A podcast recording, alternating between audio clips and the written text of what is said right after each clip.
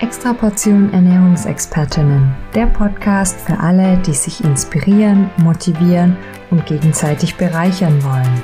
Wir sind Simone und Ulla und freuen uns, mit dir unseren Gast zu feiern. In dieser Folge bekommst du eine extra Portion an Pankreasinsuffizienz. Unser heutiger Gast hat bereits einiges erschaffen. Eine Ernährungsambulanz aufgebaut, ihre eigene Praxis, viele DiätschülerInnen ausgebildet und einen Zertifikatskurs des VDDs ins Leben gerufen. Sie ist herzlich, empathisch und engagiert. In ihrer Freizeit findest du sie im Garten oder bei einem Waldspaziergang. Chirurgie ist meine Heimat in der Klinik, sagt sie. Herzlich willkommen, Heike Detert. Schön, dass du hier bist. Hallo. Heike, du leitest und organisierst den Z-Kurs Gastroenterologie beim VDD. Das Thema Pankreas ist auch hier Bestandteil. Kannst du dich erinnern, was bei dem letzten Kurs die häufigste Frage zum Thema exokrine Pankreasinsuffizienz war? Äh, also in dem, äh, in dem letzten Zertifikatskurs oder in den letzten Zertifikatskursen äh, geht es natürlich immer um vorrangig um die Enzymtherapie. Und das ist immer so Dreh- und Angelpunkt und natürlich manchmal auch um die Diagnostik. Gibt es ein Thema beim Z-Kurs, wo am meisten mit oder auch untereinander unter den Teilnehmern diskutiert wird? Äh, das ist recht häufig so, dass es äh, natürlich um die Einnahme der Pankreasenzyme ähm, ja manchmal Unsicherheiten gibt, dass da viel diskutiert wird oder wenn es um Unverträglichkeiten äh, geht, wenn Patienten, das ist auch immer mal wieder so, dass Patienten eben angeben, dass sie die Pankreasenzyme nicht vertragen können. Das ist ein Thema und die pflanzlichen Präparate, gerade in den letzten Jahren. Nun zu dir. Heike, du arbeitest seit 15 Jahren mit Pankreaspatientinnen zusammen. Werfen wir einen Blick zurück. Wie kam es dazu? Ähm, also nach dem, ähm, also nachdem die äh, Ernährungsambulanz äh, letztendlich dann geschlossen wurde in der Klinik, bin ich gewechselt in die äh, stationäre Ernährungstherapie und mit Umzug in die in die neue Klinik gab es in der Chirurgie einen Chefarztwechsel und äh, damit begann letztendlich die Tätigkeit in der, äh, in der Allgemeinchirurgie. Und dann wurden natürlich im Laufe der Zeit äh, haben wir sind wir Pankreaszentrum. Es gab Zertifizierungen und äh, so ja ging die Arbeit mit den Pankreaspatienten quasi los. Hattest du damals vor 15 Jahren Angst, das zu tun, mit den Pankreas-Patientinnen zu arbeiten? Ähm, also Angst hatte ich nicht, aber äh, weil ich natürlich auch da ja schon einige äh, Berufserfahrung hatte. Aber es ist trotzdem nochmal ähm, gerade weil das ja auch die medikamentöse Therapie oder die Enzymtherapie nochmal eine Rolle spielt, hat man nochmal einen engeren äh, Bezug natürlich sowohl zu den Patienten, aber auch zu den äh, Kollegen in der Pflege, weil äh, letztendlich ja auch immer so ein bisschen die Frage ist, wer ist denn zuständig für die Enzymtherapie? Und äh, da ist man dann schon ein bisschen näher dran und ähm, im Laufe der Zeit gewinnt man einfach mehr Sicherheit und äh, ja, da haben die Patienten dann auch viel geholfen.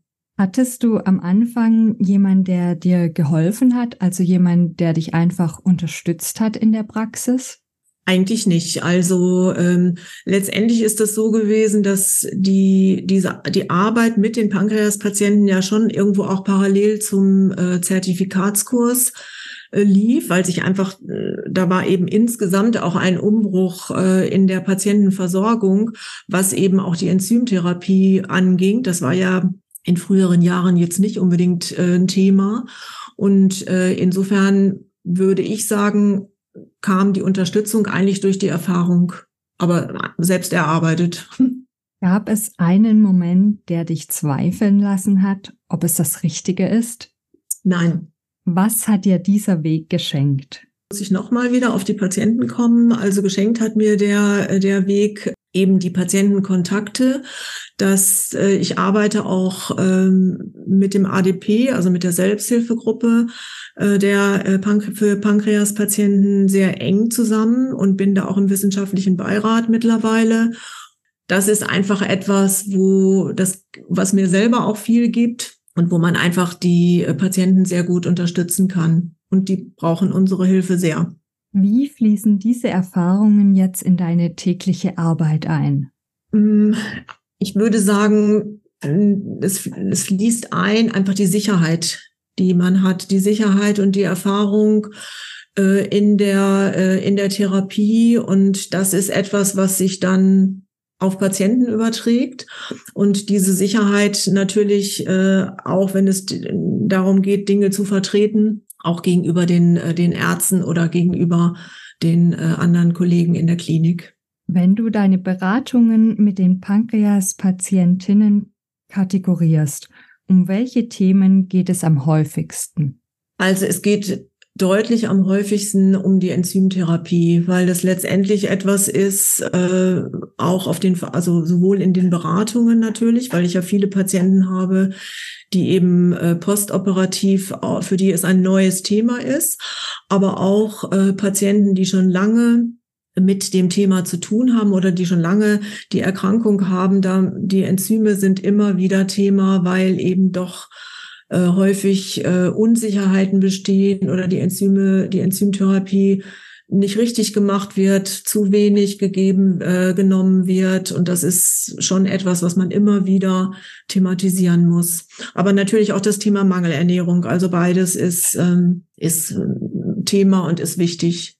Du arbeitest im Klinikum und betreust da die Patientinnen. Wie oft ziehst du sie zur Beratung?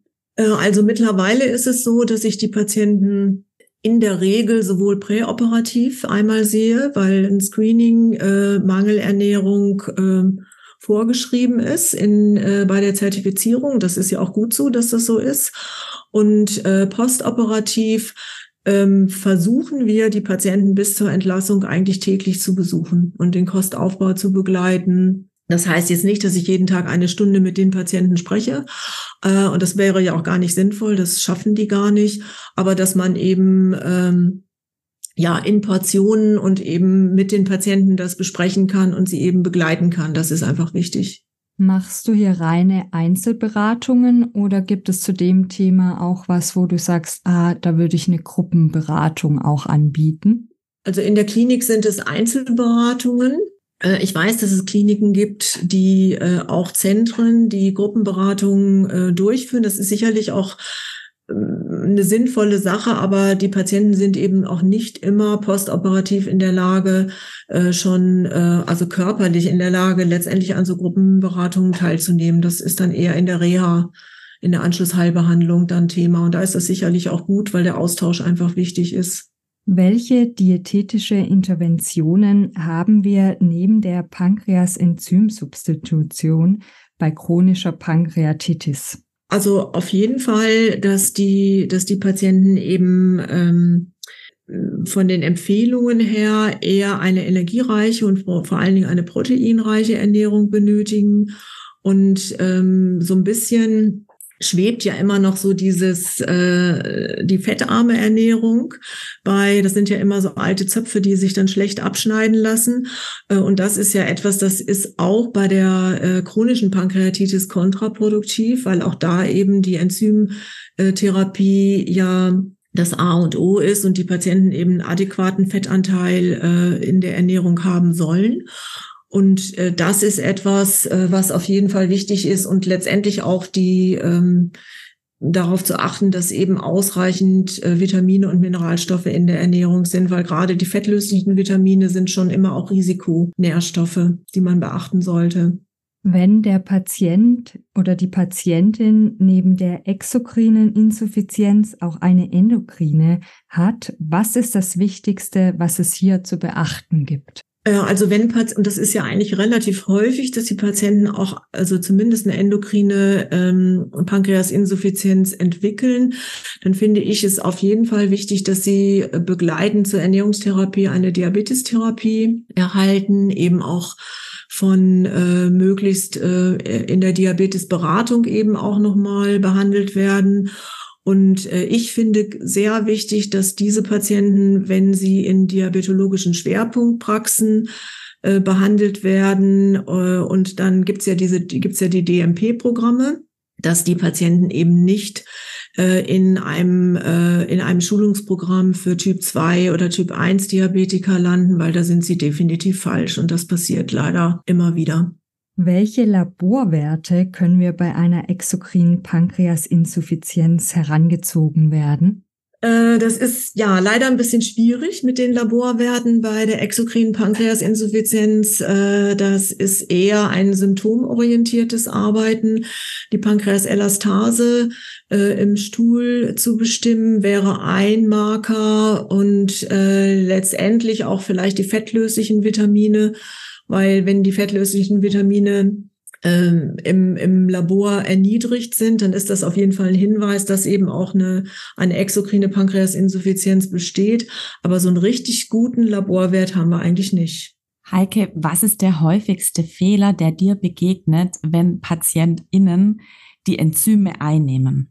Äh, der häufigste Fehler ist, dass äh, die Patienten äh, oder die Patientinnen äh, zu wenig nehmen.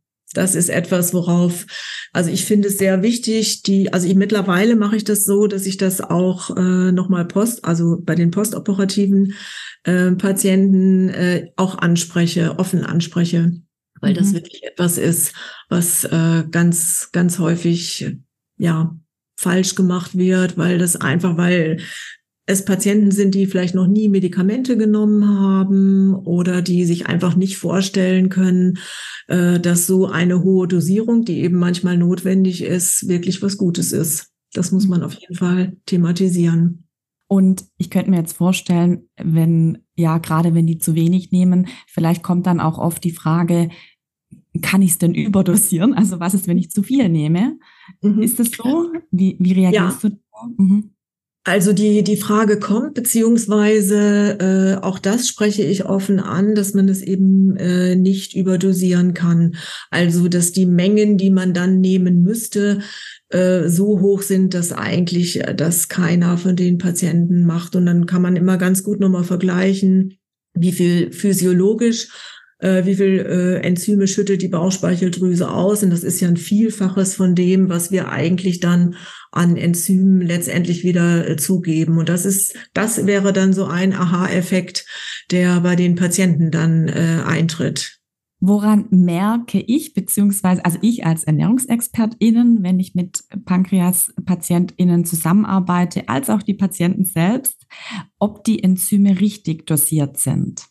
Äh, also das wäre jetzt eher diese dieses symptomorientierte äh, Arbeiten, dass, dass, ähm, dass wir den Patienten eben auch diese Kriterien mitgeben müssen. Also es sind einmal die Stuhlkriterien, dass sich der ähm, dass sich der Stuhlgang normalisiert, dass eben kein Fett mehr über den Stuhl ausgeschieden wird, dass ähm, Blähungen, wenn sie denn da waren, äh, zurückgehen sollen. Und natürlich hat das auch einen Einfluss auf die Gewichtsentwicklung. Also Patienten, die eben nicht richtig dosieren. Ähm, das kann natürlich auch andere Gründe haben, aber die äh, sind auch häufig, ähm, haben sie einen weiteren Gewichtsverlust. Woran ist jetzt zu erkennen, dass das Fett weniger wird im Stuhl?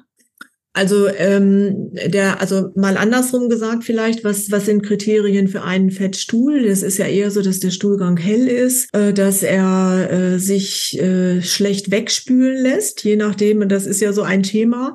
Äh, auch das über Stuhlgang redet man vielleicht nicht so gerne. Mir macht so gar nichts mehr aus, aber ähm, das äh, und dass er vielleicht schwimmt, je nachdem welche Toilette die Patienten haben und der Geruch ist eben sehr auffällig. Und äh, wenn die Patienten diese Kriterien müssen die Patienten wissen und um eben dann auch beurteilen zu können, das verändert sich, der Stuhlgang wird wieder dunkler, äh, der äh, hat eine normale Konsistenz und das normalisiert sich alles. Ist es dann auch so, also könnte man den Patienten, es kommt mir jetzt gerade auch sagen, ähm, wenn es sich annähert wie vorher, also vor der Operation oder vor dem Krankheitsausbruch, kommt es wieder dahin? Oder ist es, bleibt es immer ein, ein kleiner Unterschied trotzdem? Also das ist ganz unterschiedlich. Man kann es, das kann man, glaube ich, gar nicht so pauschal beantworten. Es gibt Patienten, da normalisiert sich das wieder äh, komplett, aber es dauert natürlich. Und das ist so, äh, das, das äh, ist schon schwierig, weil man eben nicht so ja, es gibt nicht so richtig so eine Richtschnur, wo man sagen kann, in vier Wochen muss das jetzt wieder normal sein, in Anführungsstrichen. Äh, aber äh, das Ziel ist schon, dass sich das wieder, dass das wieder normalisiert wird. Und das ist eigentlich auch häufig so. Gab es schon mal Situationen, in denen es zu keiner Besserung gekommen ist der Symptome? Ja, die gibt es und die sind so rückblickend würde ich sagen, ist es gar nicht so selten bei den Patienten, die eben aufgrund eines Pankreaskarzinoms äh, auch äh, behandelt werden und ähm, eben den entsprechende Operation hinter sich haben, wo eben Teil der Bauchspeicheldrüse entfernt wurde oder vielleicht auch die Bauchspeicheldrüse komplett entfernt wurde, dann gibt es wirklich Situationen, wo man ähm, in der Patientenbegleitung, das sind dann ja häufig Patienten, die, die äh, die ich jetzt eben auch häufiger sehe, dass es da schwierig ist und dass man, und dann gibt es ja wie so eine Checkliste, die man äh, dann letztendlich abarbeitet äh, für sich und auch mit den Patienten und dass es dann trotz einer ausreichenden Enzymtherapie eben ähm, doch nicht zufriedenstellend gebessert ist. Das hat dann einfach andere Gründe, äh, physiologische Gründe, ähm, anatomische Gründe manchmal und wo man dann vielleicht sagen muss, okay, jetzt müssen wir äh, neben der äh, Enzymtherapie dann nochmal überlegen, was man jetzt dann weiter äh, therapeutisch tun kann. Du hast jetzt gerade diese Checkliste angesprochen. Kannst du da kurz sagen oder kurz zusammenfassen, was da so für Punkte draufstehen? Einmal natürlich die, ähm, also die, man, die, man muss die Enzymtherapie überprüfen, also nochmal mit dem Patienten besprechen, nimmt er die äh, Enzyme richtig zum richtigen Zeitpunkt, die ausreichende Menge. Äh, wenn das alles, wenn man, wenn, wenn man da sagen kann, okay, das ist alles gut so, dann wäre der nächste Punkt eben äh, zu gucken, manchmal brauchen die Patienten auch ein bisschen abhängig davon, äh, welche, äh, welche OP wurde gemacht, äh, muss man noch mal gucken, ob sie ähm, ein PPI noch dazu nehmen müssen. Äh, letztendlich, äh, um die Magensäureproduktion äh, nochmal zu hemmen, damit die Enzyme ähm, besser wirken können. Und wenn äh, auch das, äh, äh, also wenn auch das wieder in Ordnung ist, es trotzdem nicht besser wird, dann muss man natürlich noch mal gucken, könnte vielleicht eine bakterielle Fehlbesiedelung noch äh, Ursache für die Beschwerden sein. Und äh, wenn man auch da sagt, nein, ist alles in Ordnung, dann wäre eben der Zeitpunkt, wo man vielleicht auch noch mal äh, darüber nachdenken muss, MCT-Fette einzusetzen. Empfiehlst du das oder machst du das manchmal, die MCT-Fette als Möglichkeit? Ja, also in, in der Situation, die ich jetzt gerade geschildert habe, ja.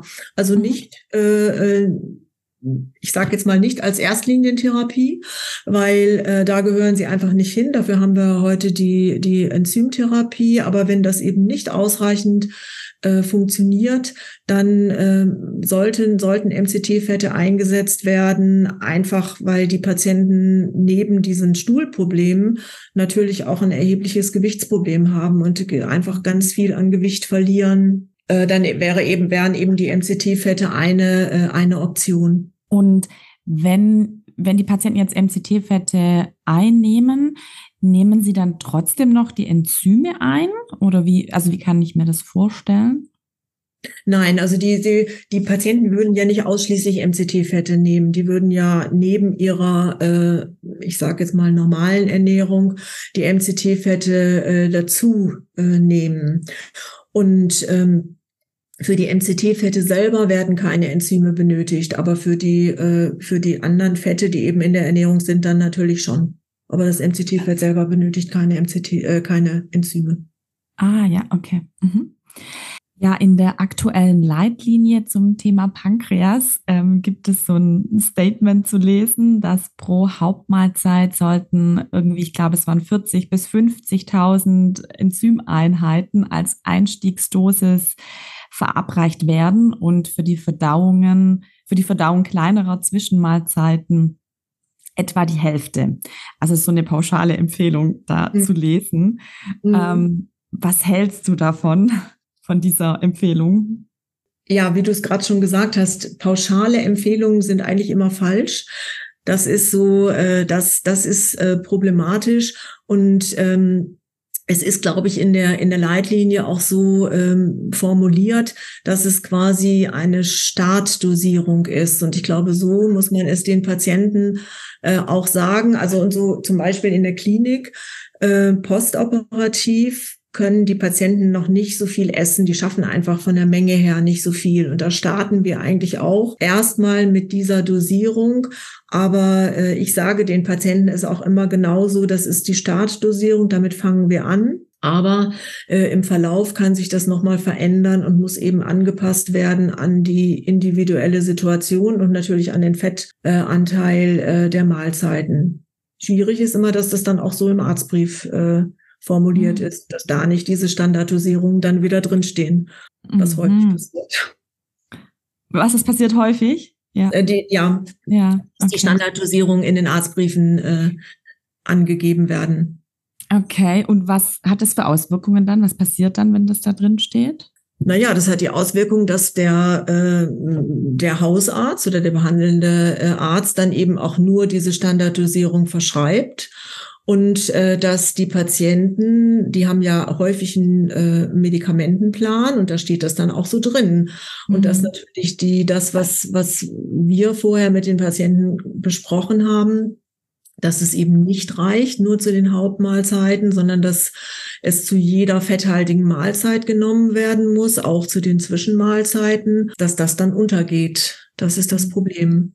Also ich habe auch schon schon öfters mitbekommen und auch von anderen schon gehört, dass ja dann der weiter behandelnde Arzt, also gerade so dieser Übergang von stationär und ambulante Betreuung bei den Patienten, dass die Ärzte das dann vielleicht gar nicht verschreiben, sogar die Pankreasenzyme oder halt die Dosierung dann zu wenig. Und ja. so wie du es gerade geschildert hast, ja genau, was, was können wir denn dann da tun? Also wir als Ernährungsexperten, gibt es da irgendwas, was wir machen können, was wir empfehlen können oder ja, irgendwie einen Tipp geben können? Ähm, also zum einen ähm, ist es wichtig, äh, dass die Patienten eben selber einmal gut informiert sind, dass sie selber wissen, so ist es eigentlich nicht richtig. Und ähm, manchmal muss man eben auch das Gespräch mit dem Hausarzt äh, oder mit dem behandelnden Arzt einfach nochmal suchen und muss das nochmal besprechen und erläutern. Und da ist es ja schon so, äh, dass das zwar so in der Leitlinie steht, aber dass da ja auch drin steht, dass eben äh, die äh, Enzyme auch deutlich höher dosiert werden können und sollen bei Bedarf. Und darauf darf man natürlich hinweisen oder sollte man eben auch hinweisen, damit das für die Patienten eben optimal ähm, läuft. Ich hatte mal den Fall, da hat eine Patientin, also ich, ähm, das war eine ambulante Betreuung mhm. ambulante Ernährungstherapie. Und da hat die Patientin mir dann ähm, gesagt, ja, sie ist einfach in die Apotheke gegangen und hat nach dem Pankreasenzym gefragt und hat sie dann bekommen. Also ähm, einfach so und hat sie dann halt auch gekauft, selber, hat sich da selber informiert und hat die selber quasi eingenommen. Ähm, ist das, hast du sowas auch schon mal gehört oder war das jetzt irgendwie ein Ausnahmefall? Äh, also das äh, theoretisch ist das ja möglich. Also die sind die Pankreasenzyme sind schon frei verkäuflich, aber das ist natürlich immer etwas, das macht ja, ist ja nicht sinnvoll, weil das ist ein sinnvolles Therapiekonzept. Die Patienten benötigen diese Präparate und äh, das kann ja nicht sein, dass sie sie selber, äh, dass sie sie selber kaufen müssen. Also theoretisch möglich, aber sicherlich nicht sinnvoll. Ja, noch mal ganz kurz zurück zum zur Leitlinie, zur aktuellen. Gibt es da sonst noch irgendwas, was dir gerade einfällt, was du denkst, das sollten wir ErnährungsexpertInnen wissen, was für uns wirklich elementar wichtig ist, was in der aktuellen Leitlinie steht? Also in der aktuellen, also was ich gut finde, dass in der aktuellen Leitlinie ja auch nochmal der probatorische Einsatz von äh, Pankreasenzymen thematisiert wird, so dass wir eben auch immer die Möglichkeit haben, bei Patienten äh, die vielleicht jetzt auch keine OP an der Bauchspeicheldrüse hatten, aber wo man den Verdacht hat, dass sie eben äh, eine, ähm, dass Pankreasenzyme fehlen, dass die Enzymproduktion eben nicht mehr ausreichend da ist, dass es dann die Leitlinie uns auf jeden Fall die Möglichkeit gibt zu sagen, wir probieren das einfach aus und gucken, ob sich die Symptome verbessern. Und das ist natürlich sehr hilfreich für, also für uns, äh, aber natürlich auch für Patienten, damit sie dann eben auch entsprechend die äh, Enzymtherapie versuchen können. Und es steht eben auch einiges drin zur Therapie der akuten Pankreatitis. Also äh, da hat sich schon äh, einiges nochmal in der, äh, in der aktuellen Leitlinie eben ja, verbessert, würde ich sagen. Bei der akuten Pankreatitis gibt es da was, was wir machen können? Äh, also die, die, da muss man so ein bisschen unterscheiden, was, äh, was sind, also wie ist es eine milde akute Pankreatitis oder ist es eben eine nekrotisierende äh, akute Pankreatitis? Und was sich da eben, und das ist aber natürlich nicht erst seit der neuen Leitlinie so, sondern es ist eigentlich auch schon lange so, dass sich, ähm, dass es sich therapeutisch geändert hat, dass die Patienten eben eine frühe enterale Ernährung bekommen sollen. Äh, und dazu gibt es eigentlich dann äh, schon detaillierte Angaben in der, äh, in, in der Leitlinie. Und das hat sich, das, das, und dass dieser Kostaufbau natürlich, das ist vielleicht auch nochmal ähm, etwas Wichtiges, was wir eben früher gemacht haben, diesen ewig langen Kostaufbau in unterschiedlichen Stufen, dass das, äh, dass man das heute gar nicht mehr macht. Aber das macht man eigentlich schon lange nicht mehr. Sollte man eigentlich schon lange nicht mehr machen. So.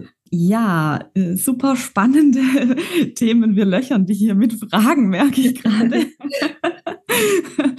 Eine Frage nach der anderen. Ähm, vielen Dank, Marc. Ein kurzes Zwischendanke ähm, ja, für deine Antworten. Äh, Finde ich super aufschlussreich. Ähm, ja, noch mal kurz zur Pankreasenzymeinnahme an sich.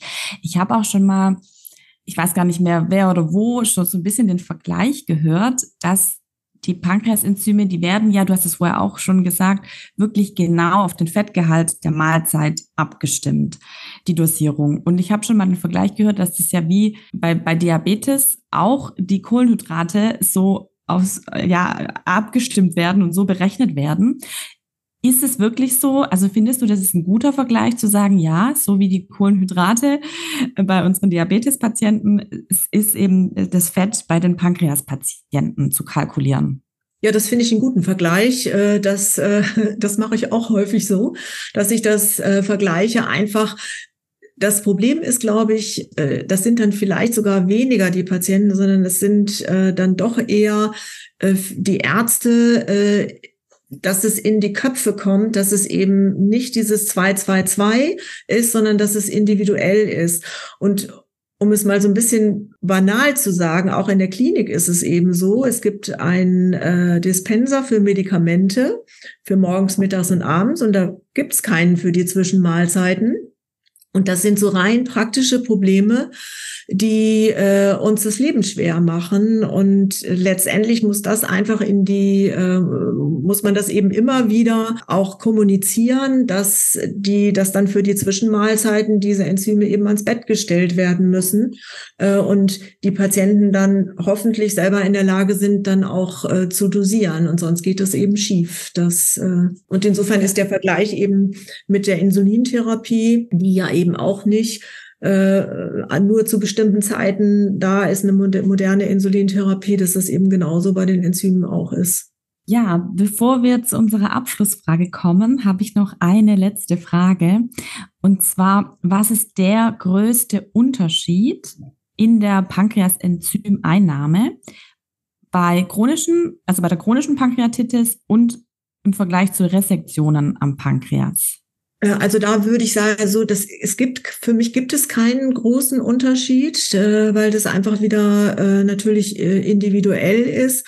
Ähm, nur, dass es bei bestimmten Operationen an der Bauchspeicheldrüse eben notwendig sein kann, dass die Kapseln geöffnet werden müssen. Und das hat man ja bei einer chronischen Pankreatitis in der Regel nicht. Da können die Kapseln geschlossen bleiben. Aber wenn eben Teil des Magens entfernt wurde, wie es bei einer klassischen Wippel-OP ist, dann müssen die Kapseln eben äh, geöffnet werden, damit sie eben entsprechend gut wirken können. Das ist, wäre jetzt für mich so der, der, der äh, Unterschied. Ja, vielen Dank, Heike. Und wir kommen jetzt zu unserer Abschlussfrage. Und zwar, wir stellen hier ja ErnährungsexpertInnen in den Mittelpunkt. Das sind unsere Extraportionen. Welche Extraportion würdest du dir für eine unserer kommenden Folgen wünschen? Also ich würde mir wünschen, dass äh, Sabine äh, Dölle-Birke vielleicht noch mal einmal äh, eingeladen wird. Die äh, äh, Sabine, wenn ich das kurz sagen darf, Sabine arbeitet, äh, ist Ernährungswissenschaftlerin, die arbeitet in Berlin bei Frau Professor Worm und hat gerade einen äh, Preis für ihre Forschungstätigkeit erhalten. Und ich finde, ja, das ist es wert. Das klingt gut. Ja, vielen, vielen Dank, Heike, und danke auch für das schöne Gespräch. Wir haben es sehr genossen. Ich danke euch auch. Danke fürs Zuhören. Damit du ab sofort keine Folge mehr verpasst, abonniere uns einfach. Wir freuen uns und schicken eine extra Portion Grüße.